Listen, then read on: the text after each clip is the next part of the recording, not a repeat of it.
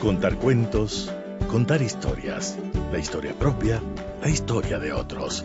Desde este momento en Radio Sucesos, Déjame que te cuente. Déjame que te cuente. Un programa conducido por Gisela Echeverría Castro.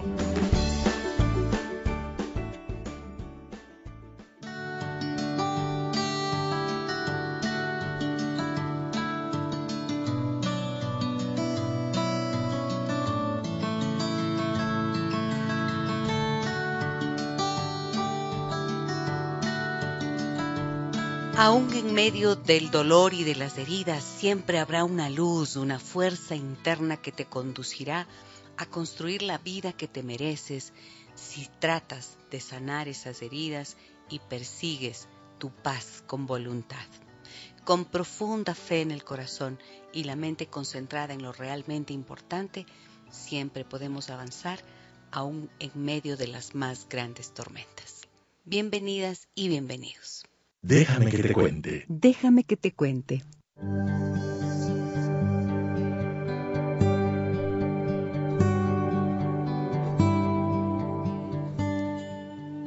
Hoy es 17 de agosto y se celebra en todo el mundo el Día Mundial del Peatón, una celebración que se remonta al año 1897 cuando ocurrió el primer incidente de tráfico que dejó una víctima peatonal. Esto ocurrió en Londres, Inglaterra, y la joven se llamaba Bridget Driscoll. Ella fue arrollada por un coche y murió inmediatamente. El objetivo de este día, por lo tanto, es difundir la cultura vial del peatón, promover espacios adecuados para esta forma de moverse en las ciudades y recordar las obligaciones que implica la movilidad a pie. También es importante para los conductores de vehículos que tengan en cuenta esas reglas a la hora de transitar por la vía pública. Las personas que van caminando también tienen normas que deben seguir si no desean sufrir algún tipo de incidente. Creo que mm, es importante, ¿no? Siempre recordar ciertas cosas que nos pueden ayudar a mejorar la convivencia. Y para hablar de convivencia, pensemos, por ejemplo, cuántas horas pasamos en el trabajo cuánto tiempo pasamos entre compañeros de trabajo, con colegas y también con jefes, con responsabilidades, con público. Bueno, hoy vamos a hablar de vampiros emocionales en el trabajo. Bienvenidas y bienvenidos amigos y amigas de Radio Sucesos 101.7 FM es nuestra señal y para todas las personas que se encuentran escuchando el programa, les dejo un abrazo, les doy un abrazo de bienvenida y les invito a que hagamos juntos este trabajo. A ver, desarrollemos juntos este tema. Está conmigo en esta mañana Damián Sánchez y me da tanto gusto tenerlo por aquí. Hace algún tiempo le invitamos al programa y mm, Hoy quise conversar con él de este tema nuevamente. Él es psicólogo clínico, además es terapeuta familiar sistémico en formación en Rimana Escuela Sistémica del Ecuador. Y mm, me da gusto tenerlo aquí porque es una persona con la que, eh, con sus, um, con su sensibilidad especialmente y con su profundidad y agudeza para las reflexiones, siempre tiene algo importante que decir. Así que, hola Damian, bienvenido, buenos días. Hola Gise, qué gusto. Gracias por la invitación. También a los oyentes, un saludo enorme. Me da tanto gusto tenerte acá. Bueno, ¿qué te parece esto de vampiros emocionales en el trabajo? Cuéntenme, por favor, ustedes. ¿Alguna vez se han sentido vampirizados en el trabajo por alguien? Vamos a ir explicando quiénes son. Por ahí vamos a empezar también. ¿Quiénes son los vampiros emocionales? ¿Quiénes son y quiénes pueden ser? ¿no? En el trabajo pueden ser líderes, jefes, compañeros, inclusive pueden llegar a ser, depende del trabajo, hasta los clientes con los que se comparten un trabajo. Pero son personas que, que por así decir, nos roban la energía. Exacto. Nos quitan la energía. Eso, mira, yo tengo este librito, ¿no? Vampiros emocionales en el trabajo, que lo tengo desde hace algún tiempo, que no te chupen la energía, justamente decía el autor, porque puede ser ese compañero de trabajo, tu asistente, de repente tienes, tú eres un jefe y tienes un asistente que, que está a tu lado y de quien dependes en muchísimos aspectos. Y también puede ser un vampiro. Siempre existe por lo menos un vampiro emocional en cada, en cada oficina, en cada trabajo. Y estas personas generalmente suelen poner a prueba nuestra paciencia, agotan la energía y lamentablemente se ocupan de generar relaciones negativas al interior de los lugares de trabajo. ¿Te ha pasado esto alguna vez a ti? ¿Has trabajado en relación de dependencia? Tú tienes tu propio espacio, tu propia consulta, privada, pero ¿te ha pasado alguna vez? Más que nada en distintos aspectos, por ejemplo, cuando, en el deporte, que también es un trabajo, ¿no? Cuando se jugaba fútbol dentro de la cancha, que puede ser el trabajo del futbolista, también hay vampiros emocionales. Mm. Hay personas que, que están con negatividad, que roban la energía, que hay malos comentarios. Entonces, por ejemplo, poniendo en un trabajo de futbolista, entre los 11 de los compañeros, uno o dos pueden ser personas que son vampiros emocionales, que roban la energía y van quitando la energía. Como este es un trabajo en conjunto, imagínate lo que, lo que realiza. Ok, ahora, ahí está la cosa, ¿no es cierto? Que este término de vampiro es bien interesante porque Mm, si se ponen a pensar en las películas, por ejemplo. ¿Viste alguna vez Drácula? Claro. Sí, viste. Yo cuando era chiquita me acuerdo haber visto alguna vez y, y tener muchísimo miedo, ¿no? Esa persona así oscura, con esa capa negra, con esos colmillos filudos que le caían hasta, le llegaban creo que hasta la barbilla, las gotas de sangre chorreando, esa palidez, porque se supone que es alguien que sale de una tumba, ¿no? Que cobra vida por las noches, y esas ojeras terribles y esos ojos llenos de sangre, uh, el pelo engominado, todo peinado para atrás, y levanta su capa y de repente se convierte en un murciélago. Pero ese vampiro hace algo que es importante. Se acerca, está como al acecho y se acerca detrás de ti y te clava los dientes en la yugular. Y de ahí absorbe la sangre. Pues miren, la imagen, la figura es tremenda, ¿no? Claro, te deja sin energía, te quita tu, tu sangre, lo que recorre en tu ser para poder relacionar. La sangre es la vida, pues la sangre es la vitalidad.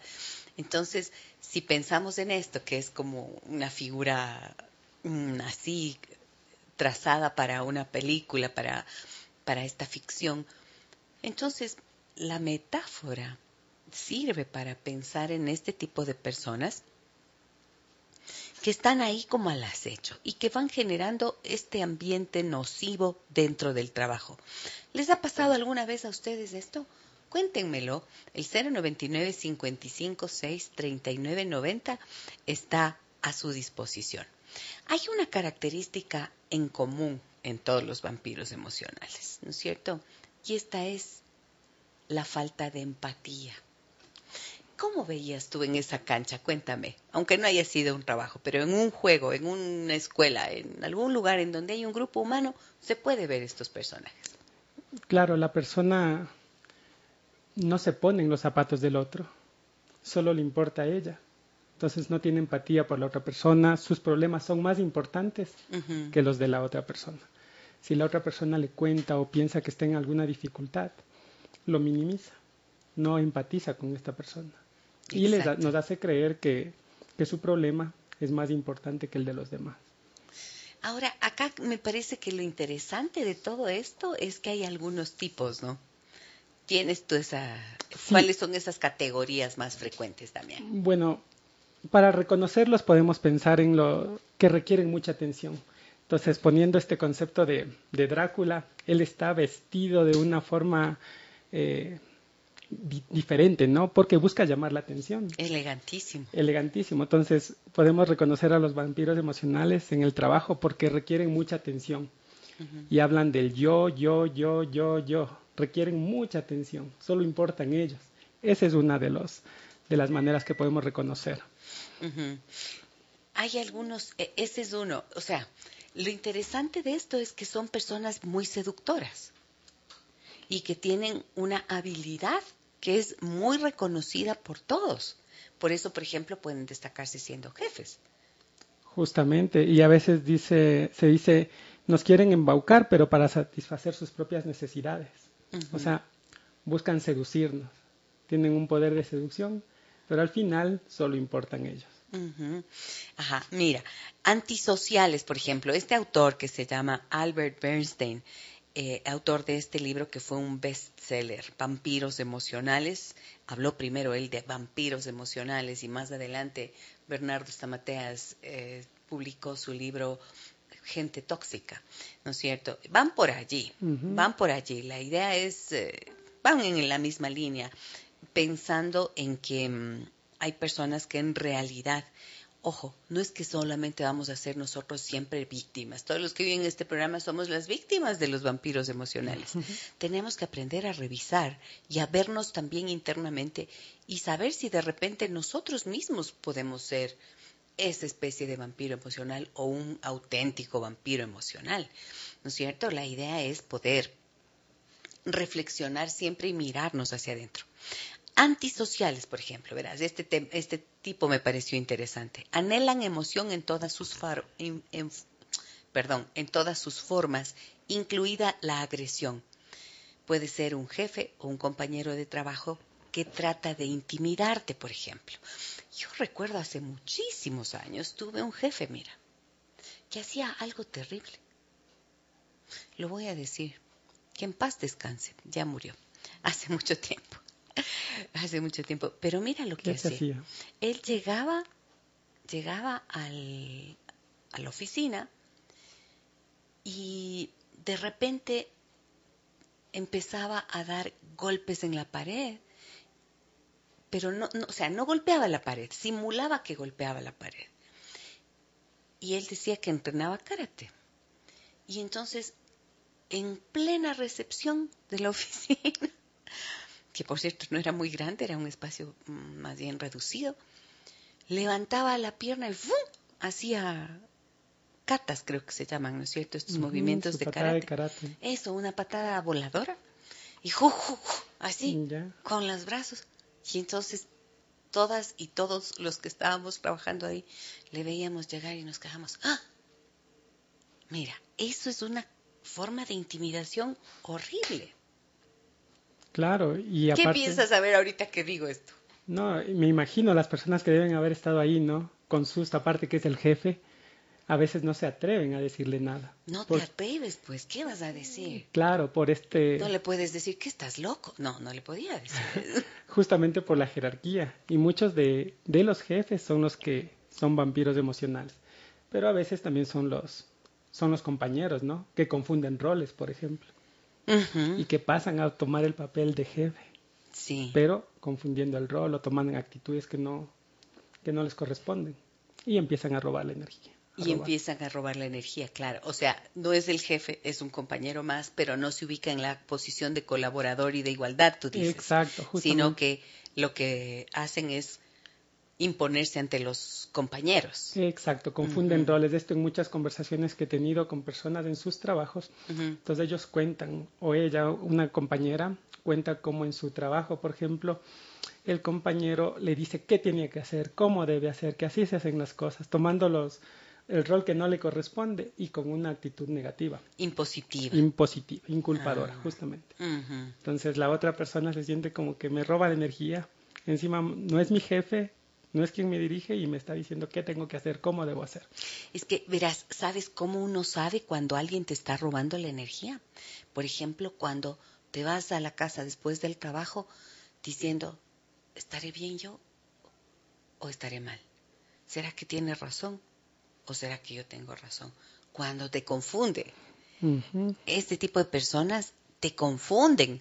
Pero mira, en este caso, no en el antisocial que te decía, actúa de tal forma que te intimida, como el ejemplo que yo ponía, lo que le relataba. Y otra vez, alguna otra vez, eh, también tuve la desventura de trabajar con alguien que, por ejemplo, igualmente salía como al pasillo. Un corredor ese era bastante amplio y ahí se paraba. Y a alguien que había cometido algún error o que le llamaba la atención, le daba de gritos en medio de ese pasillo. yo recuerdo sentir una, un dolor en el corazón ahí y una rabia porque estaba viendo cómo humillaba públicamente a este compañero de trabajo, yo recuerdo. Y, y sientes, ¿no? Claro, y te roba la energía no solo al compañero que le está gritando, sino a todos los demás que están escuchando. Pero, ¿por qué se te va la energía? Justamente por esa, por esa violencia, por esa desazón, por ese no poder hacer nada ante esa situación. Claro, esa humillación pública. John Bradshaw dice que cuando alguien actúa de forma abusiva o violenta con alguien, y tú eres un espectador de, esa violencia, ya eres también víctima de esa violencia. Justamente, ¿No? como en lo que nos relatas. Ajá, eres espectador. No te estoy diciendo a ti, ajá, pero le estás diciendo a mi compañero, a mi compañera, y le estás hablando de esa forma violenta, y le estás humillando, y le estás restregando en la cara un error. ¿Qué te cuesta llamarlo a, casa, perdón, a la oficina, llamarlo a la oficina y decirle, y preguntar primero, ¿no? ¿Qué pasó? ¿Qué fue lo que ocurrió? En lugar de humillarlo. Pero ves, ahí está, ¡boom! Parado en el medio, desde su altura, gritando y señalando con el dedo. Eso es un vampiro emocional, pero en toda su en su máxima potencia. En su máxima expresión y potencia, sí, exactamente. ¿Qué piensan ustedes de esto que estamos conversando hoy con Damián Sánchez en esta mañana? Cuéntenme. 099 556 3990 es nuestro número. Voy a saludar a las personas que están conmigo en esta mañana en Facebook. Aquí hacemos nuestra transmisión en vivo Giselle Echeverría Castro, así me encuentran en esta página y ustedes pueden seguirme de tal forma que siempre reciban las notificaciones de los temas que estamos abordando aquí. Me dicen, por ejemplo, a ver, eh, Blanca dice, hola chicos, buenos días, buenos días Blanca, bienvenida por aquí. Dice también Mario, mm, he trabajado en espacios como las grandes fundaciones culturales de la ciudad y me encontré con demasiada negligencia y corrupción. Me llegaron a decir que el problema era yo, que era demasiado perfeccionista y debería buscar un lugar como Alemania. Me lo dijo una española en mi propio país. Pregunta, ¿el vampiro emocional era yo? Qué buena la pregunta, Mario. A ver, a ver, a ver. Dice, he trabajado en espacios como las grandes fundaciones culturales de la ciudad. Me encontré con demasiada negligencia y corrupción. Jesús. Ay, qué espanto. O sea, eso me parece espantoso. ¿Te das cuenta de lo que pensemos, no? ¿Cómo será trabajar en un lugar en donde tú estás observando que hay corrupción? Terrible, terrible y negligencia, corrupción. Entonces, no sé si Mario capaz justamente quería hacer algo, ¿no? Claro, sí, Quería corregir algo, apoyar algo. Entonces ahí puede ser de doble vía, ¿no? La otra persona capaz veía que él es muy perfeccionista, como le han dicho, ¿no? Pero buscaba solucionar algo. Claro, buscaba solucionar algo, pero te enfrentas a una maquinaria tan bien estructurada de la corrupción y tú eres el loco, pues claro, tú eres el loco y te dicen que tú eres el problema, porque te estás metiendo con algo que es, no sé, pues David y Goliat. Justamente. ¿No es cierto? Algo donde no puedes, mejor ni te metas porque y te votan. Ahora, me parece que aquí quizás, no sé Mario, si estoy en lo correcto, pero tal vez podríamos dividir, ¿no es cierto?, lo que tú nos dices. Por un lado, la corrupción y la negligencia. ¡Ay, la negligencia! Me muero. ¿Qué es negligencia? Negligencia es cuando tienes que cumplir una responsabilidad y no la cumples o la cumples a medias. Negligencia generalmente suele estar de la mano de la mediocridad. Justamente. ¿No? Y eso también puede ser parte de, vampiros emocionales. Por ejemplo, imagínate en trabajos grupales o de universidad o un trabajo en un trabajo, un trabajo que corresponde a un grupo colectivo. Colectivo la persona que no trabaja bien, mediocre o negligente, va robándote la energía, porque la otra persona está esforzándose, haciendo bien las cosas, tratando de cumplir, y la otra persona va a medias.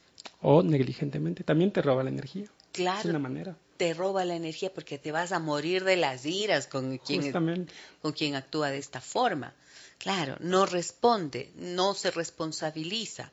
Responder, mire, responsabilidad es la capacidad de dar una respuesta positiva a aquello que se te ha encomendado. Y claro, por allí esa negligencia, uy, te desgasta horrores, porque es una rueda que nunca se mueve, pues.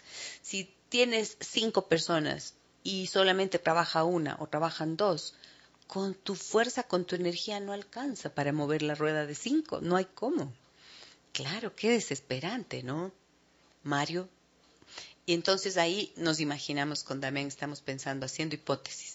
Haciendo hipótesis. Haciendo hipótesis, porque dice, me llegaron a decir que el problema era yo.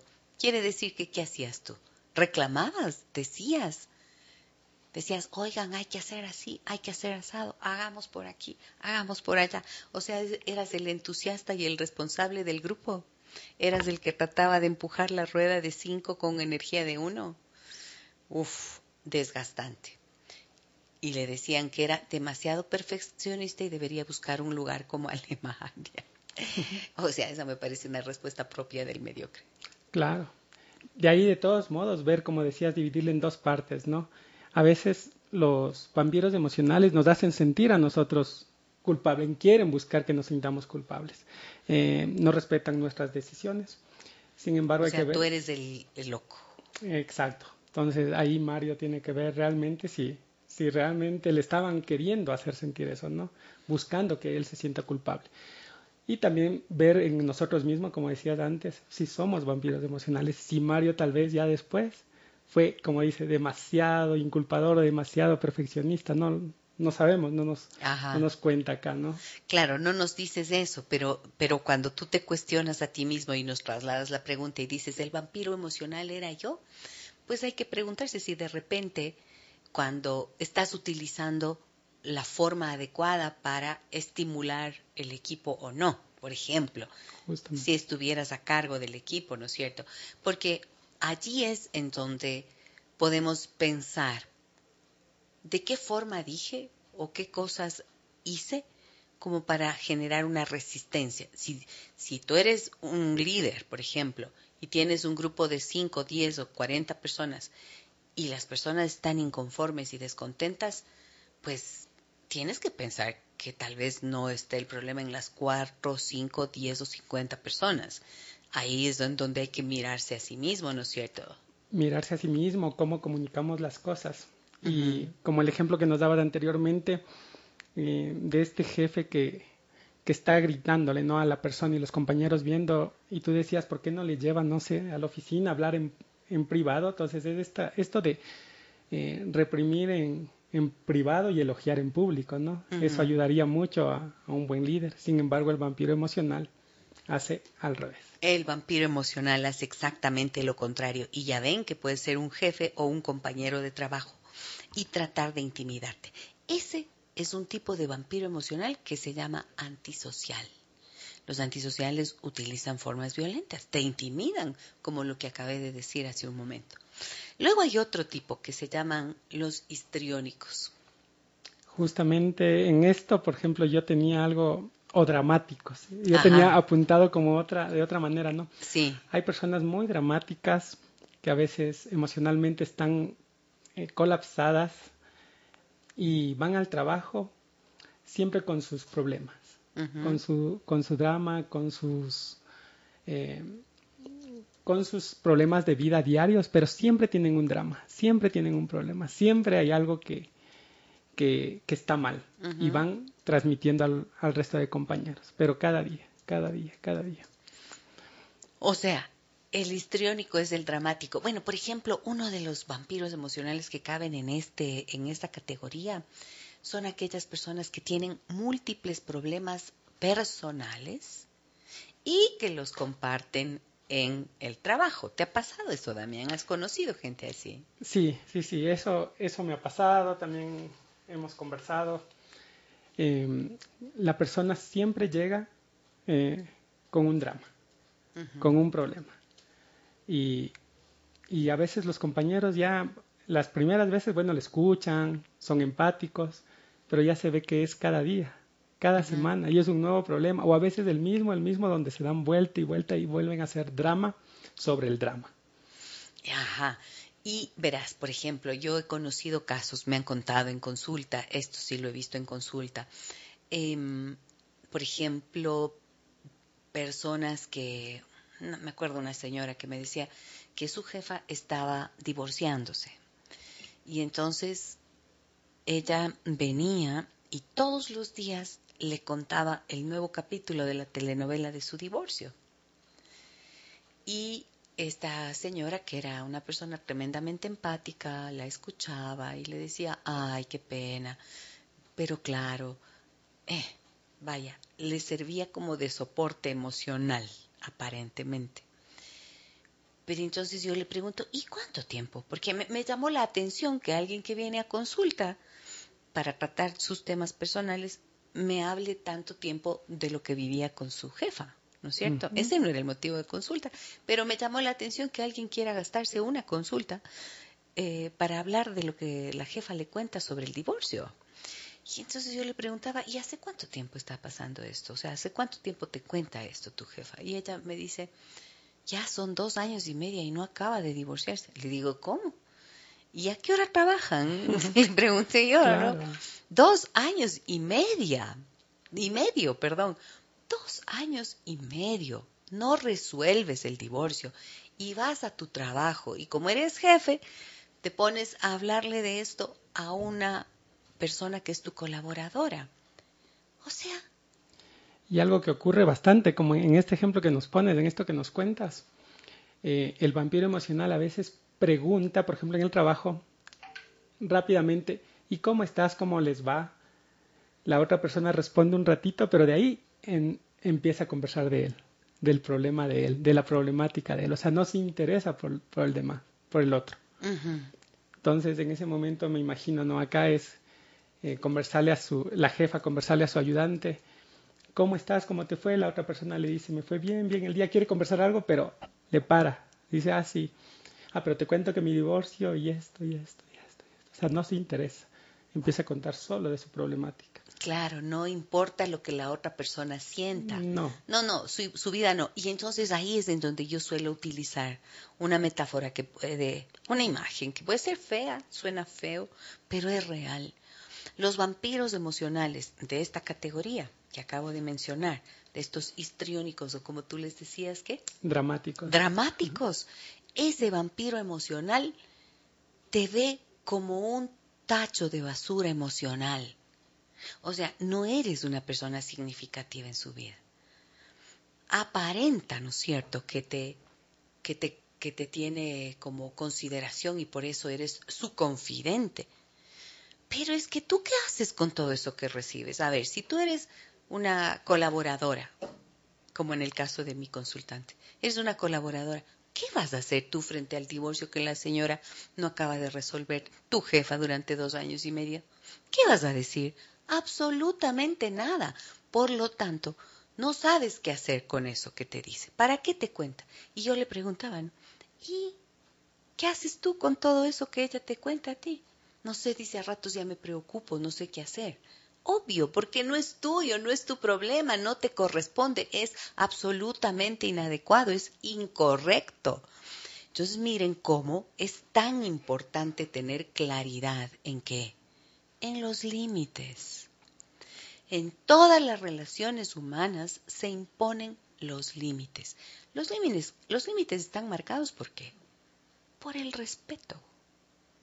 El respeto es lo que, si tienes clara la noción de respeto, tienes que entrenar el límite. Entonces, si tienes claro la noción de respeto y sabes cuáles son los límites, pues no te vas a cargar sobre alguien. Y tú tampoco vas a convertirte en alguien que sea, por ejemplo, el basurero emocional de tu jefe o de tu compañera de trabajo, que no acabas de, no acabas de divorciarse jamás y te cuentan todas las historias. O tal vez eres tú esa persona. A ¿Eh? veces podemos ser nosotros, sin darnos cuenta, a veces, sin darnos cuenta o a veces intencionalmente somos nosotros. Por eso es importante también ver en nosotros cuando nos sucede, cuando nos pasa, cuando estamos conversando solo de nuestras problemáticas y utilizando a los demás como un basurero emocional en el momento que no es el adecuado, ¿no? Porque puede haber un momento de, empatía, de conversar sobre un problema. De amistad. Si es que hay amistad. Si es que hay amistad, ¿no es cierto? Si es que hay amistad. Luego, si es que estás compartiendo tus conflictos emocionales todo el tiempo, aún tus amigos, y alguna vez ya lo hemos hablado aquí en el programa, aún tus amigos se van a cansar de ti. Por supuesto. Porque mientras es como el efecto del mosquito o del zancudo, tú vas, sueltas tu veneno en la persona y le chupas la energía. Tú te descargas, tú, carga, eh, tú te descargas de eso que te incomoda y el otro se queda sin saber qué hacer con eso. Y de repente ese otro va y le cuenta a alguien en la familia. O está tan abrumado que de repente se pone menos, menos paciente en casa. Esto es lo que hay que tener en cuenta se lleva a casa esto. Claro. Se lleva esa, esa, esa pinchazón, ese picado. Esa picadurita de, y ese venenito que ya te inocularon, te vas llevando. ¿Qué haces con eso? Nada, solo te pones mal genio. Entonces eres más irritable y dices, no sé ni por qué me enojo con mi hijo, con mi hija. Y es que es imposible que lo que te ocurre en el trabajo no te afecte en otros aspectos de la vida. A ver, tengo varios, varios, varios, varios mensajes. A ver. Em, me dicen aquí, Ani dice, ¿cómo puede hacer un jefe para corregir una mala conducta del empleado y no pasar a ser un vampiro? Ah, bueno, yo creo que en todas las empresas y en todas las instituciones tiene que haber un código de ética. Y como en todos los sistemas humanos, tiene que haber una cancha trazada. De aquí a acá se permite, de aquí a acá no. Cuando tienes unas normas claras, por ejemplo, no hace falta tener una, un reglamento interno que tenga 100 puntos, porque entonces nadie los cumple. Con que tengas unos, fundamental, por unos fundamentales que incluyan responsabilidad, eso significa cumplimiento de tus obligaciones, ¿no es cierto? Segundo, que haya el respeto que decíamos antes. ¿Qué más se te ocurre a ti? respeto, en el respeto, bueno, ya se conjuga la, mm, la no violencia, ¿no? La comunicación adecuada. Eh, de lo que nos, nos manifiesta la, oyente, eh, cómo el jefe puede decirle, pues, de, con una manera de comunicar niveladora, como lo de Virginia Satir, ¿no? Porque si es inculpadora o empieza a, en delante de todo el mundo, a gritar, a lanzar epítetos, no va a funcionar, sino de una manera firme no autoritaria, con autoridad, diría yo.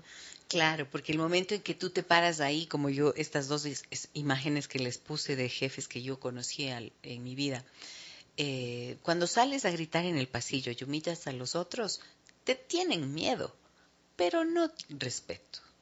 No hay respeto. Pierdes el respeto por completo. Así que mm, ahí hay que evaluar la conveniencia o no de eso, ¿cierto? Claramente, aprender a comunicarse. Cuando tienes una falta de responsabilidad, tienes que decirlo. Mira, vi que esto no se ha cumplido. Cuéntame qué pasó. A mí siempre me gusta preguntar qué pasó primero para entender las razones de la persona. Si me dice algo que me resulta razonable, ok, entonces veamos qué es lo que se puede mejorar. ¿Verdad? Y le pregunto siempre a la persona, ok, ¿qué crees que podríamos hacer para mejorar? Y cuando a veces no se sabe qué hacer o ya veo que no hay una respuesta de la persona, tal vez es el momento de evaluar si la persona debe seguir trabajando contigo o no. Es decir, tiene que existir unas consecuencias cuando hay un incumplimiento. Pero siempre que eres jefe o líder de una manada, diría César Millán, tú estás modelando un comportamiento. Y eres el ejemplo. Justamente, entonces para no perder el respeto es con autoridad, ocupando tu lugar, pero también dando el ejemplo. Eso, esa es la única manera. Vamos a ver, más mensajes tengo por aquí. A ver, voy a saludarles, ya, ya, ya. Erika, buenos días. Acá en Facebook, Patricia, Margarita, Anabel, Juanito, Jiménez, Ana Lucía, Carla, Estela, Carmita, Nori, Melba, Janet, Vero, Ana, Loli, Juan Francisco, Blanca, muchas gracias por estar con nosotros. A ver, aquí en ¿Qué más me dicen por aquí en Facebook? Eh, ¿Dónde estaba? Muy buenos días, qué gusto tener la oportunidad de saludarles. Un abrazote, querida Gise. ¿Qué hacer cuando la jefa es quien, entre otras cosas, hace el papel de vampiresa emocional? Bueno, vampiro, llamémosle nomás vampira emocional, porque vampiresa tiene otra connotación. claro, ¿no? Vampiresa es el equivalente del Don Juan en los varones. Se aplica ese concepto para las mujeres. Pero vampira emocional tiene algunos de estos comportamientos que hemos dicho. Ruth me dice, ahora ella me vota porque dice que soy la persona que le incomoda y no le gusta trabajar conmigo. Lógicamente le debe incomodar si soy quien menciona y pone en evidencia su negligencia y mal manejo de la oficina. Es cicatera hasta con el agua que tomamos y el, ¿qué será? PPH.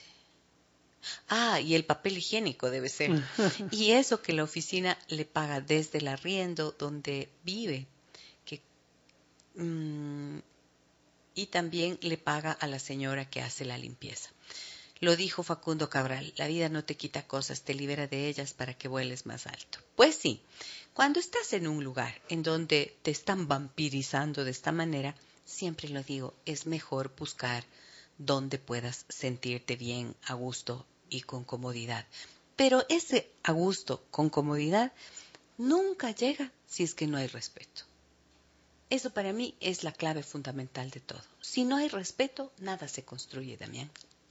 Sin respeto, nada se construye y algo que, cuenta el oyente aquí es, esta jefa o estas personas a veces no se hacen responsables de sus errores. Y si no se hacen responsables van a buscar a quien culpar, a quien mandar, a quien decir que fue tu culpa. Y esto que decía Facundo Cabral, muy lindo lo, que nos pone el oyente y a veces hay que avanzar.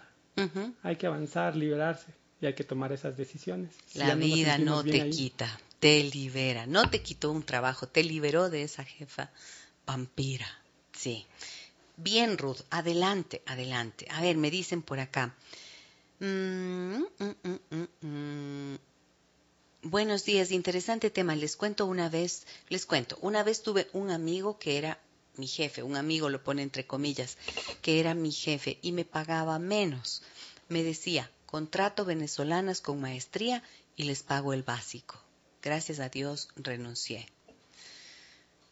Jacqueline me, me dice esto, creo. Bueno, no sé quién es, pero no tengo el nombre, pero qué bueno que has renunciado.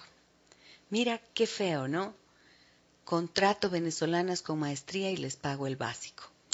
Eso es un abusador, pues. Ese, es un vampiro emocional. Buscan embaucarnos para satisfacer sus propias necesidades. Les interesa solo sus propias necesidades. Eso es egoísmo y abuso. Entonces, ves cómo la energía no se le va solo a la, a la chica venezolana con maestría a la que le paga menos también se le fue una amiga porque le pagaba menos.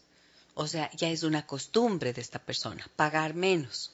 O a veces, ¿no? Esto es bastante extraño, pero suele haber empresas así como pequeñas empresas, pero que les va muy bien. Pequeñas me refiero a que tienen un número reducido de personas, pero que funcionan adecuadamente y no pagan. O personas, por ejemplo, que eh, no pagan, no pagan a tiempo los sueldos y todo el tiempo se están quejando. Dueños de empresas se están quejando de que la empresa no tiene y el empleado está trabaja y trabaja y trabaja y genera los recursos y genera los recursos y no ve que esos recursos se traduzcan en su propio salario, que por lo menos debería llegar a tiempo. Claro, y es un nivel de, de vampiros emocionales ya a nivel de compañía, ¿no? La compañía mismo es dramática, es histriónica, eh, solo pone su atención en es antisocial. Es antisocial. Y es narcisista. Y es narcisista, busca sus, por así decir, sus utilidades solo para ellos. Y cuentan, no les podemos pagar, estamos en una situación terrible, mientras los trabajadores ven que realmente están progresando los jefes. Pero ellos no. Claro. También está, y que no se siente chupado la energía. Claro, y si eres un jefe, mira, puedes ser la jefa o el jefe de una persona que, por ejemplo, viene a trabajar en casa. Tienes una persona que te ayuda a cumplir con las responsabilidades de la casa, cumple el trabajo doméstico. son personas que merecen ser respetadas y que reciban su salario justo. A tiempo. A tiempo y que tengan eh, la cobertura de la seguridad social y de todos los derechos que les corresponde como trabajadores.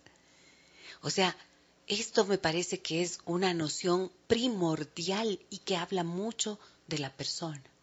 Cuando tú tienes a alguien a quien le das un lugar de trabajo y lo respetas, eso habla de ti, habla bien de ti. Pero cuando no haces lo mismo, también habla de ti. Todo lo contrario. ¿No es cierto? Entonces, creo que esto de esta noción de aprovecharse del otro suele ser tan frecuente. Y por eso luego tienes una relación tan complicada. Sí, aprovecharse del otro justamente es esto de, de, chupar de los depredadores emocionales, ¿no? Algo, ah. algo dice que te iba a decir favor, también. Por favor, Damián, claro. Las personas o vampiros emocionales llamados así en el trabajo son personas que critican a otros a sus espaldas. Esto es mucho que se ha hablado, ¿no? En, cuestiones de trabajo están hablando siempre del otro, siempre del otro. Y si tú ya no estás, van a hablar de ti. Y eso es casi una, una regla, ¿no? Entre... Sí, mi mamá solía decir, el que habla de uno, el que habla mal de uno, habla de todos. Quiere decir que quien critica del uno va a criticar de todos porque no depende de la persona que está siendo criticada, sino del que critica, que es parte de su, de su hábito, ¿no es cierto? Ella tiene un hábito instalado en sí mismo que es la crítica, la murmuración, el chisme y em, el comentario negativo. Entonces, claro, tú te das la vuelta y hablará mal de ti también, indiscutiblemente. Y no sé, los compañeros de trabajo al, al estar con, con, personas así que critican negativamente, hablan mal del otro, creo que, que van mermando sus energías, ¿no? Porque saben, dicen, ¿qué estoy escuchando? ¿Qué pasa? La persona que realmente no se mete en el juego. Ajá. A veces hay e, este tipo de vampiros, por ejemplo, lo que hacen es, em, por ejemplo, usan esto que se dice sacar de mentira a verdad, ¿no es cierto? Dice, por ejemplo, le llaman a algún empleado, algún colaborador y le dicen, ah, le vi a la fulanita hablando con alguien, parece que no está cumpliendo lo que le encargué. Me dijo que tú no has llegado a tiempo. Yo, no, ¿cuándo? ¿Cómo? ¿Qué? ¿Sí? Ponen en, usan el nombre de otra persona para trasladar lo que no pueden decir. Y eso, qué cultura tan horrible, ¿no? Y eso ocurre en los trabajos. Por eso hay que poner los, límites claros. Y poner los límites suele ser tan difícil cuando tienes ese temor, porque dependes de ese lugar, porque te pagan un sueldo. Pero no sé, hay cosas que por muy sueldo que te paguen, a veces tienes que sopesar, ¿no es cierto?, cuál es el costo emocional que eso tiene y si merece la pena que te sigan chupando la energía de esa forma. Más mensajes tengo por acá. Me dicen, a ver. Mm, Lucía dice, buenos días. ¿Y qué hacer cuando los jefes, mira, llevan chismes y escuchan a los vampiros? Dios mío. Si los jefes llevan chismes, o sea, el jefe tiene que ser el líder, decíamos, ¿no es cierto? Y un líder positivo no se caracteriza por dar órdenes, sino por inspirar a que se cumplan los objetivos que se han trazado. Y si un líder no suele, no sabe comunicarse adecuadamente y no sabe comunicar e inspirar, entonces es un jefe nomás, pero ya no es un líder. Claro, solo es quien está al frente. Con el nombre, ajá. Eso, solamente tiene el, tiene la etiqueta, el rótulo y afuera puede decir su nombre, que es el jefe, pero no está siendo un líder auténtico. Entonces, si el líder, que es el que tiene que modelar un comportamiento adecuado y e inspirar, como digo, es el que lleva los chismes y oye a los vampiros del alrededor, ¿qué se puede esperar de eso? Ahí se genera justo la cultura, esa cultura negativa ya a nivel institucional. Una cultura, claro, dentro de, a nivel laboral, ¿no? De todos modos, la comunicación, decir, perder ese miedo y decir con respeto esa incomodidad, sería algo lindo. O sea, algo que las personas que se sientan así, eh, puedan liberarse y decirlo, con respeto, pero decirlo, porque si no, nos vamos quedando con todo eso dentro de nosotros. Claro, yo siempre, sí, ese es un buen punto, Damián, porque estamos hablando de esto para poder darnos cuenta y reconocer, pero luego hay que, uno reflexiona, uno se da cuenta y luego uno tiene que pensar cómo va a actuar en adelante. Y el poder encontrar un camino para verbalizar ese malestar que se te ha ido acumulando es algo súper necesario. Uno tiene que estar consciente de que está haciendo las cosas bien y de que merece ser tratado con respeto. Y si estás consciente de eso, entonces tienes derecho de ir y de expresar. Pero nunca meter a otros en el camino, ¿no? Sino hablar del propio malestar, hablar en primera persona. Y si es que hay más personas que se sienten incómodas, entonces ojalá pudieran también, por ejemplo, este jefe, ¿no? Que yo decía, salía a gritar en medio del pasillo. Yo me acuerdo haber hablado con este compañero y decirle, por favor, habla y di que no mereces ese trato. Se lo dije un par de veces y él sí logró hablar. Qué bueno. Y era una persona que tenía un papel muy importante dentro de la empresa. El jefe sabía que necesitaba de sus servicios. No es que fuera irreemplazable, nadie es irreemplazable. ¿No es cierto? Todos somos reemplazables, hay mucha gente, pero hay personas que ciertamente son valiosas. Y si quieres tener una persona valiosa en tu organización, tienes que poder reconocerla y tratarla con respeto. Y mira que este compañero habló, sí lo dijo. Y sí cambió. ¿Consiguió? ¿Consiguió, consiguió sí consiguió, sí consiguió. Consiguió que nunca más lo humille públicamente. No volví a ver eso. Qué bueno que venció ese miedo, no a decirle, porque a veces cuando son jefes no se atreven, pero decirles con respeto sería lo adecuado. Pero también con firmeza. Y con firmeza. Y con conciencia de su propio valor, de tu propio valor. Y hablando de, de, modo personal, como decías, ¿no? Sí. Él pidió una cita. O sea, la verdad ahí hice de asesora un poquito. Esto es hace mucho tiempo, pero yo siempre he tenido como claro eso. Esto de Mm, de que tienes que estar, tienes que ser respetado, tienes que respetar. Me enseñaron a respetar, pero desde que era tierna. Era muy exigente mi madre en ese sentido, ¿no? Y me decía todo el tiempo que era el respeto. Y luego, cuando creces con eso y tú das respeto, esperas lo mismo, tienes que esperar lo mismo. Si no lo encuentras, te mandas a cambiar de lugar, sin miedo primero te gastas la carta de decirlo. ¿No es cierto? ¿Tú qué harías? ¿Te gastas la carta o no? Por ejemplo... De decir, de ir y hablar. Sí. Te gastas la carta, claro. Primero te gastas la carta y luego buscas otro lugar. Si no funcionó. Claro, es que hay que decir, por ejemplo, te les cuento a todos los oyentes también, a mí me pasó eh, que la persona, una persona que hablaba conmigo, pues me trataba de, es la, era la forma de tratar, inculpadora. ¿no? Una forma de tratar tal vez un poco agresiva, aunque tenía razón en cosas que decía. Entonces simplemente es decirle, no me gusta que me trates así, me siento eh, mal y me siento agredido cuando me tratas así. Trátame con respeto eh, y nada más. Sencillo. Sí. Pero eso dio un giro. Y aparte, claro, lo dije. Y aparte lo aprecio, pero le dije. porque el aprecio estaba, sino que es la forma. Tal vez no se daba cuenta, tal vez era un vampiro emocional sin saberlo.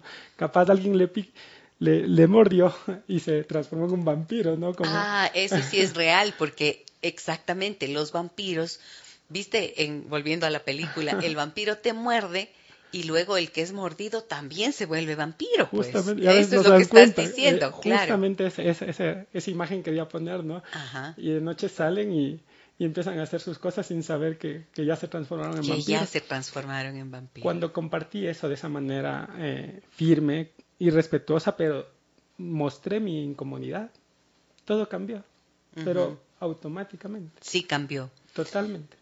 Mira, lo que dijiste me parece importante, Damián. Tenía razón en las cosas que decía, pero las decía de tal forma que terminaba lastimando. y chupando la energía, convirtiéndose en vampiro emocional. Eso, muchas veces es eso. Tienes la razón, pero cuando dices de forma ofuscada, grosera, irrespetuosa, violenta, logras que aterrorizar. La gente que está con miedo es mucho menos productiva porque no siente la tranquilidad para desplegar su creatividad y se vuelve un lugar al que ya no quieres volver. Entonces, mm, si te reconoces por allí, entonces es importantísimo que busques la manera de modificar, de aprender una nueva manera, una nueva forma de comunicación más sana y positiva. Tengo varios, varios, varios mensajes. También tengo un audio y necesito ver cómo lo, comparto con ustedes. Parece que nos va quedando corto el tiempo para lo que tenemos que leer. Voy a leer varios mensajes, Demian. Dicen por aquí, muy controversial este tema, se pueden encontrar en el medio laboral determinadas personas que siendo negligentes e irresponsables tratan de aparecer como víctimas de un vampiro emocional. Hay que ser equilibrado para poder mantener un ambiente en el que no abusen ni el jefe ni el empleado. Excelente, sí es absolutamente verdad. Por eso decíamos al principio, ¿no? Por eso decíamos al principio que el vampiro emocional puede ser un jefe, un compañero o un colaborador. No es que solamente eh, el jefe es del vampiro emocional. Yo puse los ejemplos de allí, pero también hay del otro lado. Lo mencioné. Tienes un colaborador, un asistente, un asistente, alguien que es un puesto clave para que funcionen las cosas, fluyan las cosas, y es vampiro emocional porque actúa con negligencia e irresponsabilidad. Claro, y aparte justamente confunden los roles. Es mucho más eh, que los, entre los propios compañeros, entre los pares, eh, se chupen la energía. Más que el jefe, sí hay los jefes, pero también los compañeros. Así es. A ver, me dicen por aquí, Carlitos dice, la corrupción, en Facebook está esto. Carlitos dice, eh, la corrupción emocional en el trabajo es la causa de la fuga de personal idóneo en una empresa. Ciertamente, el hombre es el lobo del hombre. Uf. La me dice, se habló de la duración de nuestros infortunios y de la brevedad de la vida. Se dijo que cada profesión tiene un vicio y un peligro vinculados a ella y que desde el príncipe hasta el último de los mendigos todo parece acusar a la naturaleza. ¿Cómo hay tantos hombres que por tan poco dinero se convierten en perseguidores, en satélites, en verdugos del resto de los hombres? ¿Con qué indiferencia inhumana firma un hombre poderoso la destrucción de una familia y con qué alegría bárbara la ejecutan los mercenarios? François-Marie Arot, Voltaire, el ingenuo. Gracias, Blanca, por compartirnos este texto. Creo que es muy importante pensar en esto que están mencionando, ¿no? Es de todo lado. O sea, como somos seres humanos y no somos perfectos, entonces tenemos la posibilidad de reconocernos en algún lugar de estos, en alguna posición de estas, reflexionar y ojalá hacer cambios. Buenos días, doctorita. Me dicen, a mí me pasa esto del vampiro emocional. Mi compañero de trabajo me roba energía. Me dice, haz una cosa y después dice que lo hice mal. Se enoja y me dice que haga que, haga esto o aquello. Ayer le faltamos al respeto como se dice en el argot popular. O sea, hubo un intercambio entre los dos lados. Mm, claro, es lo que tú mencionabas hace un rato, ¿no? Este es un compañero. Pero también, mira, acá digo, si es que alguien te dice que hiciste mal, tómalo en cuenta. De repente la persona te está diciendo que lo hiciste mal y tú te resistes a darte cuenta que ahí no hay ganas de molestar, sino de que hagas mejor las cosas. ¿No? Tal vez la forma, como decíamos, no es la adecuada, pero hay que escuchar. También hay que escuchar, y si la forma no es la adecuada, decir que la forma no es la adecuada. O sea, te voy a escuchar, pero no me, no me grites. A ver, ayúdame a entender, ¿qué es exactamente lo que quieres? ¿Qué es lo que necesitas de mí? Eso puede ser una forma de decir. Preguntar. Preguntar, ¿no? A ver, ¿qué, es lo que tratas de decirme? ¿Qué es lo que te parece que no está bien de lo que hice? ¿No? Explícame, ayúdame a entender. Esta es una frase que yo suelo usar en todo lado porque en serio necesito entender. ayúdame a entender qué es exactamente lo que te molesta, qué es lo que necesitas que haga, qué es lo que necesitas que no haga. Y cuando ya te dicen, entonces haz un refraseo. Di, a ver, lo que me estás diciendo es que necesitas, ¿cómo sería, Damián? Eh, justamente la técnica imago que le dicen, ¿no? lo que me estás diciendo que quieres que haga es esto, esto, esto. Lo que dices que sientes es esto, esto, esto. O sea, lo que piensas y voy repitiendo lo que la otra persona. Y le pregunto, ¿es correcto lo que te estoy diciendo? Para saber si es que entendí bien. Exacto. ¿No es cierto? Lo que estás diciéndome, porque si no entiendo qué es lo que me pides, entonces mm, tal vez nunca llegue a darse lo que estás eh, esperando. Claro, la otra persona ahí se van a aclarar los significados y qué se está buscando realmente. Me dicen por aquí, Alonso, dice, no solo somos vampirizados por la emotividad que le ponemos a nuestro trabajo, sino también en el sueldo o el dinero nos vampirizan, también en la creación y en el arte. Claro, claro, claro. Es que esa vampirización, qué, qué triste, ¿no? ¿Qué sientes, a ver, al escuchar estos mensajes también y ver cómo es un tema que, mira cómo llega, cómo impacta tantas personas queriendo hablarnos de esto y dándonos sus puntos de vista? A ver, voy con más mensajes. Eh, Giovanni, tenemos un audio, ¿verdad? Adelante. Eh, muy buenos días, doctora, doctor, buenos días. Excelente tema, excelente programa sobre esto de los vampiros de la oficina. Eh, yo les quería comentar, hace unos tres meses eh, mi esposo tuvo que salir del trabajo por motivos de esta índole. El maltrato, eh, gritaba mucho con palabras no adecuadas. había también por parte de, compañeros de trabajo que, mi esposo le, le bueno, en palabras así, eh, le, humillaban, le humillaban y, y pues toma, tú tienes que hacer esto, tienes que irte para acá, para acá. Mi esposo es mensajero. Entonces, él estuvo tan estresado, tan cansado, tan agobiado por toda la situación. Eh, la recepcionista también fue una de las personas implicadas en este maltrato. Entonces, cuando él decidió ya dejar a un lado su trabajo y por su salud también, porque es una persona ya de 53 años, es una persona diabética.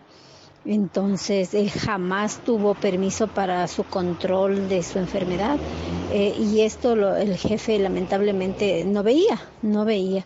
Entonces, fue tanto el, se podría decir, pues, el maltrato hacia mi esposo entonces él decidió, decidió abandonar el trabajo, decidió renunciar a su trabajo y pues ahora está mucho más tranquilo, eh, se va a sus controles de, su enfermedad y todo eso.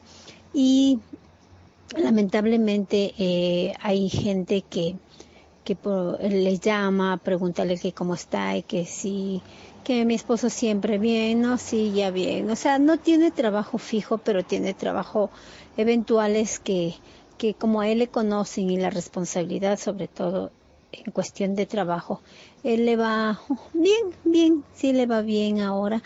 Entonces, pero, o sea, mm, sobre el tema es lo que hay jefes muy, muy, muy.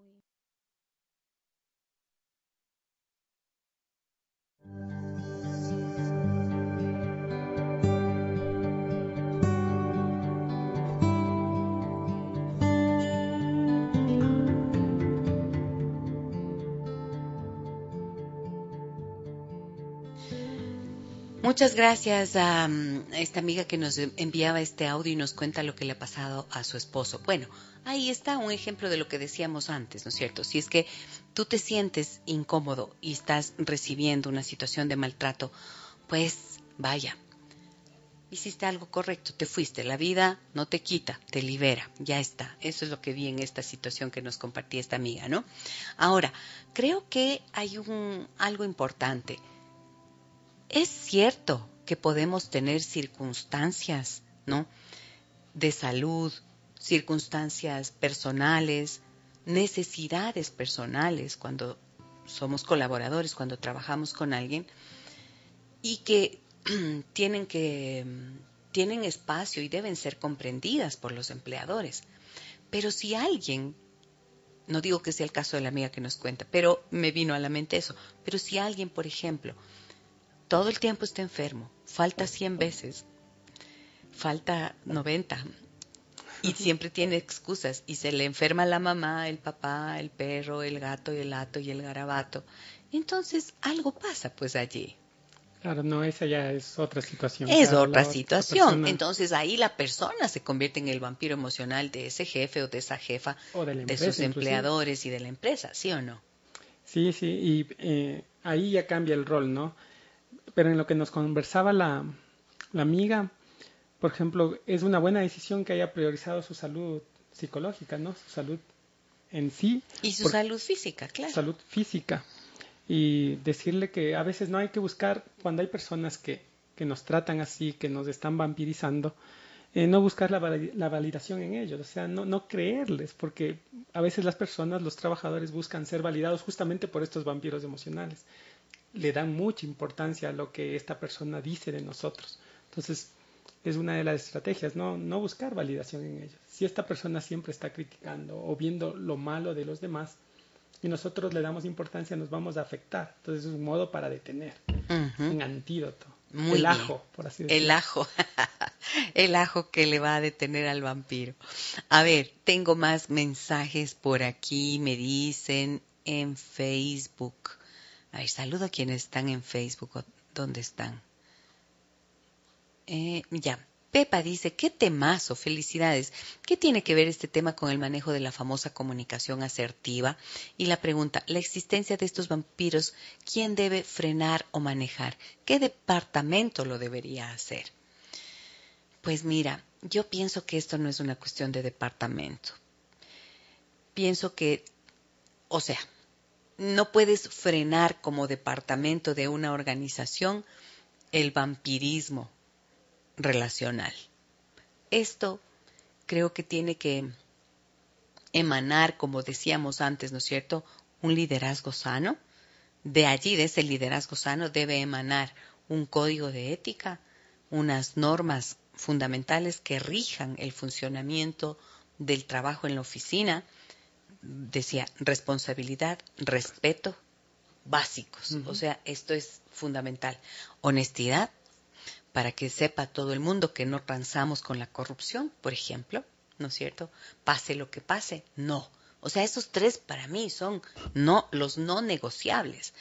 Y creo que esto tiene que ser comunicado adecuadamente, como una cultura organizacional en donde todos sepan que así se funciona, ¿no es cierto? Eh, y claro, si tú estás en cambio del otro lado, entras a una empresa en donde ves, como nos conversaba hace un rato eh, este amigo que escribió al principio del programa, eh, Mario creo que era, y mm, donde ves corrupción, mejor no, pues. Si es que alguien te dice, por ejemplo, ah, yo he conocido casos, mi jefe me dice que tengo que maquillar las cifras. Di directamente que no vas a participar de eso por supuesto. O sea, eso es no negociable. No negociable. Honestidad. Respeto, honestidad, responsabilidad. Esos tres. o sea, sí. Y si tú estás en una empresa en la que no encuentras eso, en serio, no le tengas miedo. El mercado laboral, si eres una persona honesta, comprometida, trabajadora, responsable, te juro, te aseguro, hay tanta necesidad de buenas personas para el trabajo que vas a encontrar pero asegúrate que tienes las competencias profesionales y que puedes garantizar estos valores. Vas a encontrar una empresa adecuada si es que estás en esa situación. Mm, buen día, me dice Elisa. Excelente su programa. En mi caso, pienso que soy la antisocial porque no me gusta contar mi vida personal y soy una persona muy reservada. En las empresas que he trabajado, la mayoría han sido mujeres y he notado ambientes tóxicos entre compañeras, como mucho chisme y egoísmo. Por eso mismo soy muy reservada y eso a ellas no les gusta y por eso piensan que me hago la especial. Pero no es eso, es que no doy mi confianza a cualquiera. Pienso que en el trabajo no hay amigas, solo compañeras. Elisa, Gracias por tu punto de vista. Qué importante, qué interesante. ¿Qué piensas de esto que nos dice Elisa? Damián. eh, Elisa, asocial sería, ¿no? O sea, que sí, no, antisocial, no, eres la antisocial. Como decíamos, era la persona que trata de, con violencia, de, intimidar a los otros y no estás haciendo eso tú. Tú simplemente estás buscando tu, tu intimidad, eh, no compartir con cualquiera, solo con quienes tienes confianza. Entonces, eres una persona reservada. Reservada, nada más, y está, está muy bien. Pero claro, pero, pero fíjate lo que ella dice, no les gusta a las otras. O sea, claro, si eres reservada y no cuentas tus intimidades, entonces ya eres la, en mi tiempo se decían, la rara, en mi tiempo decían, la chancha. claro. ¿Has oído esa expresión? Sí, sí, sí. Eres la chancha, o sea, la pesada, se dice, ¿no? Y en este caso eres la rara pero está muy bien, tú tienes derecho a eso. Claro, y ellos están, justamente ahí están haciendo esta vampirización, ¿no? Emocional. Al hablar de ti, no dices nada. Si dices, van a hablar. Y si no dices, van a hablar. Van a hablar igual. Pero sabes que también pensé, a veces he visto que, por ejemplo, pasa también en los espacios escolares, ¿no? Los chicos que, por ejemplo, no fuman, no beben, no dicen malas palabrotas, eh, o sea, no se comportan con patanería, entonces son excluidos, se hacen a un lado. Más o menos así vi yo lo que te pasa a ti, se me vino esa imagen. ¿Se te vino? Tal cual tú ¿Sí o no? Ajá. Porque a estas personas a veces les, les excluyen simplemente por no hacer lo que, lo que la mayoría está haciendo en ese momento. Ajá. Y eh, tienes derecho pues a no participar de las conductas que te parezcan desagradables. Una vez me acuerdo que una chica me decía, que, mm, por ejemplo, a ella era una mujer casada, joven, pero decía, mis amigas hablan de sus intimidades en el trabajo, hablan, mis compañeros en el trabajo hablan de sus intimidades, incluso de la vida sexual que tienen con sus esposos. Y a mí me preguntan, y a mí eso me incomoda, yo no quiero hablar de eso, no tengo por qué hablar con estas personas. Eh, o hablan de los amantes que tienen o de cosas así. Y a mí me incomoda hablar de eso, yo no quiero participar. Pues digo, estás en todo tu derecho y puedes decir, disculpa, prefiero no hablar de esas cosas. Esta es una manera delicada de salirte de una situación así. Disculpa, prefiero no hablar de esos temas. Ya. Justamente ahí sí dijo eh, con respeto a su incomodidad. Lo dices, pero no hace falta, no hace falta más. No tienes que torcer tu camino por esto. A ver, ¿qué más por aquí? ¿Dónde están? Ya, tengo estos mensajes de acá y tengo un nuevo audio. Por favor, Giovanni, te lo paso. ¿Alcanzamos? Alcanzaremos, alcanzaremos, veamos, veamos, veamos, veamos. Reenvío. Eh, es que si se fijan que no es fácil esto. ya está. Ahí Giovanni, a ver si es que te es posible. Acá me dicen, buenos días doctora Gisela, referente al tema, por favor, ¿de qué manera se podría establecer un límite a la otra persona, aunque hay respeto, afecto y gratitud? sucede que en una conversación siempre en reiteradas veces sale a flote el mismo tema. ¿Cuál es el tema? Podría mencionar que en una conversación hay una diferencia de un 70% y 30%. Valioso programa, siga adelante. Eh, muchísimas gracias por el mensaje, pero francamente no me queda claro. En una conversación siempre en reiteradas veces sale a flote el mismo tema, pero no sé cuál es el tema. ¿Será algún tema que incomoda? ¿Y cómo decirle que ya no se quiere hablar de ese tema, no? Me has conversado muchas veces de esto y ya hemos hablado, hablemos ahora, pero ya no, no lo metamos más, porque estamos dándole y dándole en lo mismo. O sea, sería bueno decir, ¿no? Podrías decir, o lo que acabé yo de mencionar también, ¿no? Esto es una manera de decir. ¿Sabes qué? Em, creo que hemos hablado tantas veces, como tú dices, también, hemos hablado tantas veces de esto, o te he escuchado muchas veces hablar de esto. Disculpa, pero preferiría que hablemos de otras cosas. Preferiría que hablemos de otras cosas. Eso podría ser una manera. Mira lo que nos dicen acá. Buenos días. ¿Cómo se sana para ya no ser un vampiro emocional? Cuando no se sabe cómo solucionar las circunstancias y no se dispone de presupuesto para afrontar económicamente las sesiones de terapia. Gracias. Bueno, miren, acá está. Yo les traje el librito para que puedan verlo. Vampiros emocionales en el trabajo. Que no te chupen la energía. El autor es Albert Bernstein. Si no pueden hacer terapia, no importa pueden em, Pueden buscar un libro, comprarse un libro, por ejemplo, pero leerlo, no, porque así como por osmosis, así te pones el libro en la cabeza, no va a pasar. Entonces uno tiene que hacer algún esfuerzo en la vida para poder resolver las cosas que le inquietan, ¿no? Si es que tienes una dificultad, una incomodidad y no puedes buscar ayuda profesional, bueno, puedes entrar a Internet. Hay 100 artículos, miles de artículos sobre el tema, pero el asunto es que puedas, es que puedas hacer algo para resolver. La lectura a mí me gusta más incluso que los audios, porque en la lectura, ¿qué pasa, Damián? Eh, nosotros nos metemos realmente dentro de nosotros, ¿no?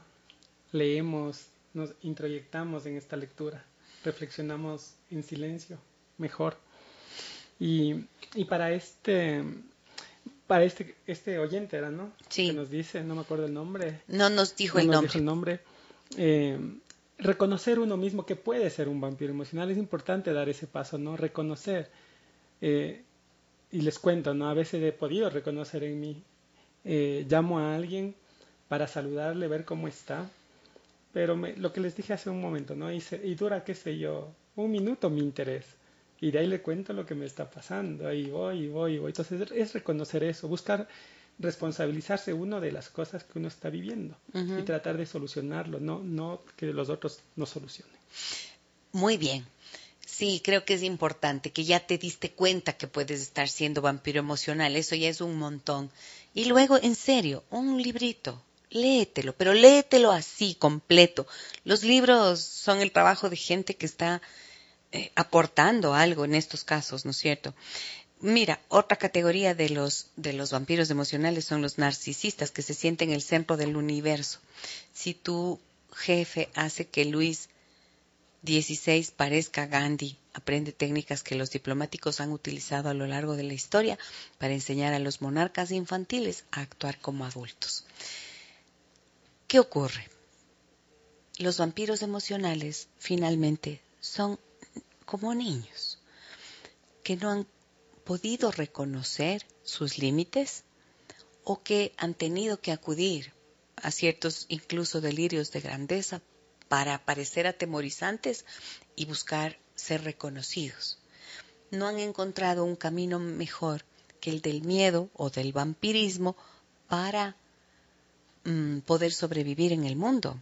Y la intención es que se pueda salir de esos esquemas que son perjudiciales, que te dañan la relación, y que puedas construir relaciones diferentes, que podamos construir relaciones diferentes.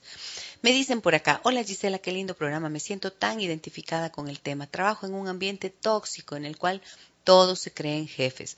¿Qué digo jefes? Son dioses. Desafortunadamente la situación laboral está tan complicada que tienes que aguantar. Es increíble todo lo que dicen, es como que describen mi trabajo.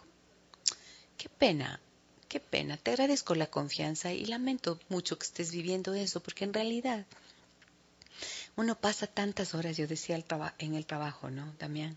Bueno, nuestro trabajo es solitario. No, los, quienes trabajamos en consulta terapéutica hacemos un trabajo solitario, estamos con nuestros consultantes.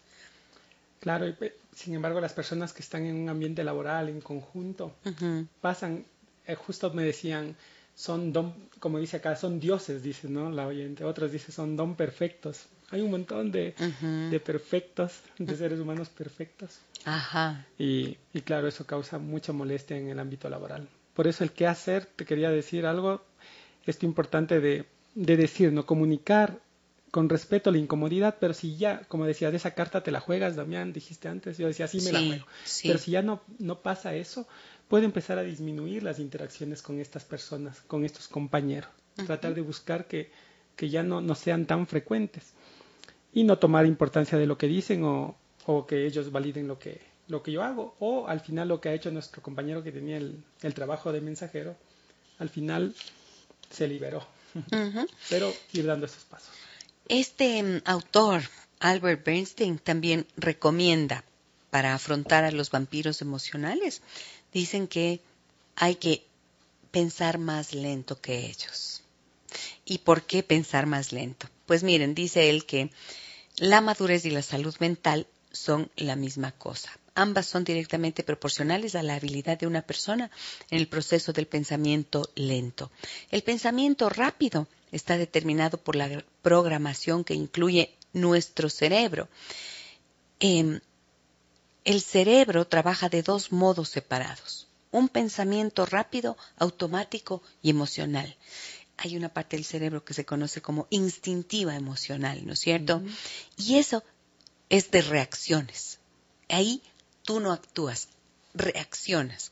Y la idea es que puedas desarrollar un pensamiento lento, más controlado, más racional. En la poesía, el corazón rige a la razón, pero en la vida real debe ser lo contrario o alguien saldrá lastimado.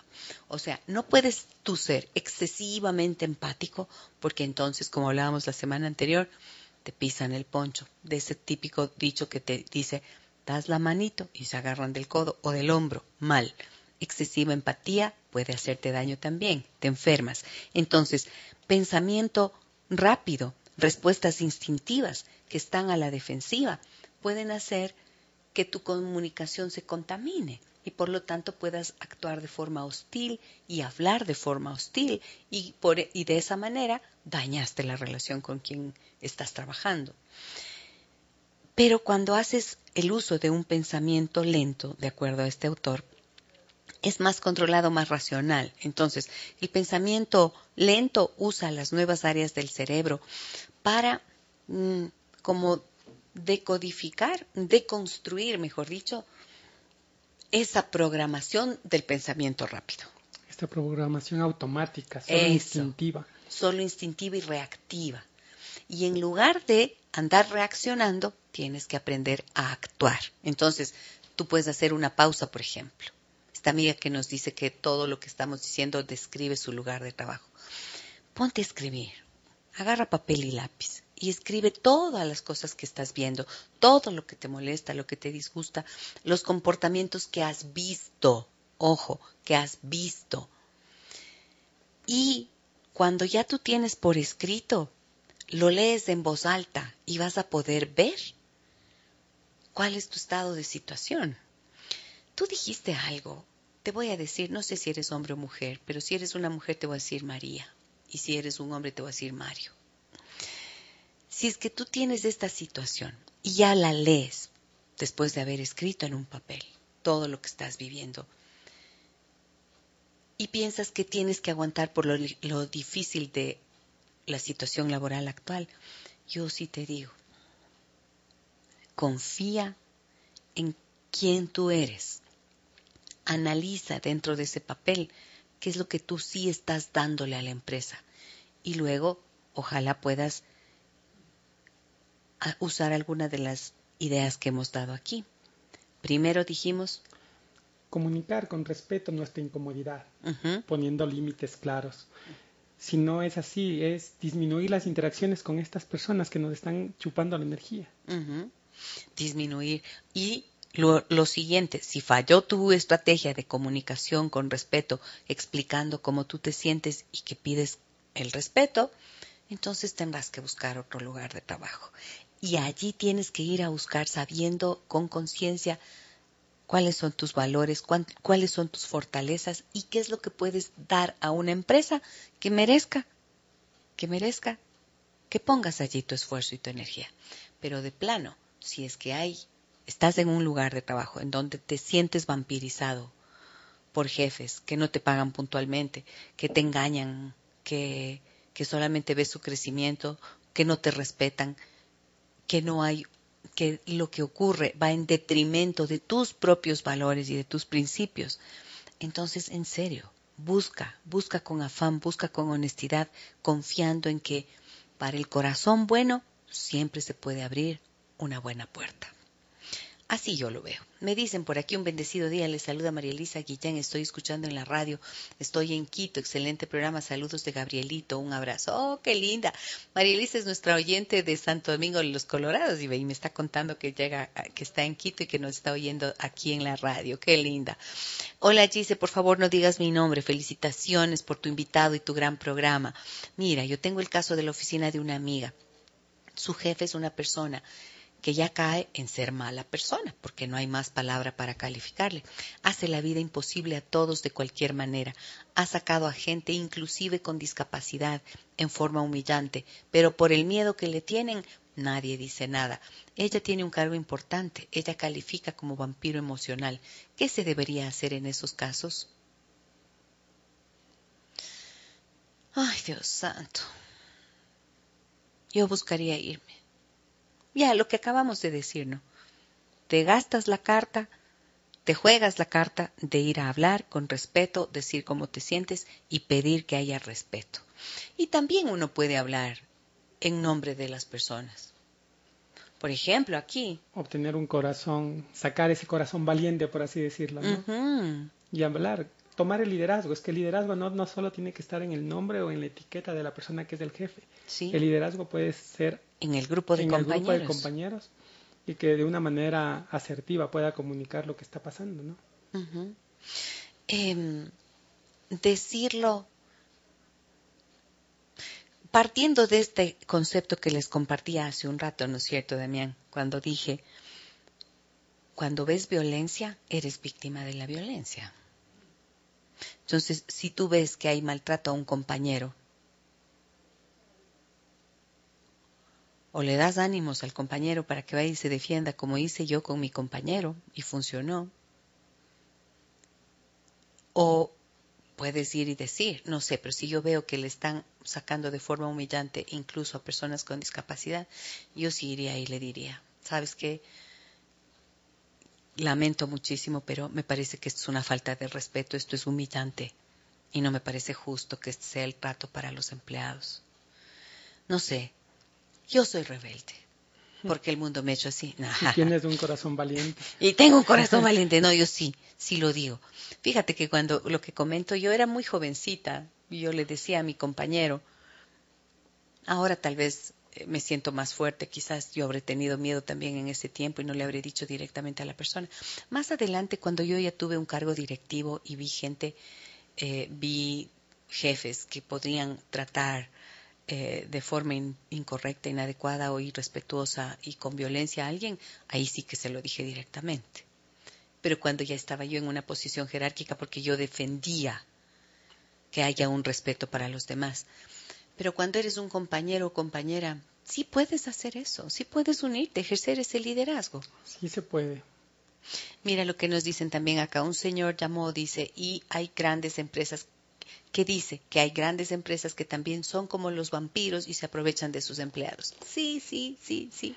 Tristemente, en todos los lugares, en empresas chicas o en empresas grandes, lamentablemente. Ojalá que llegara un día, ¿no?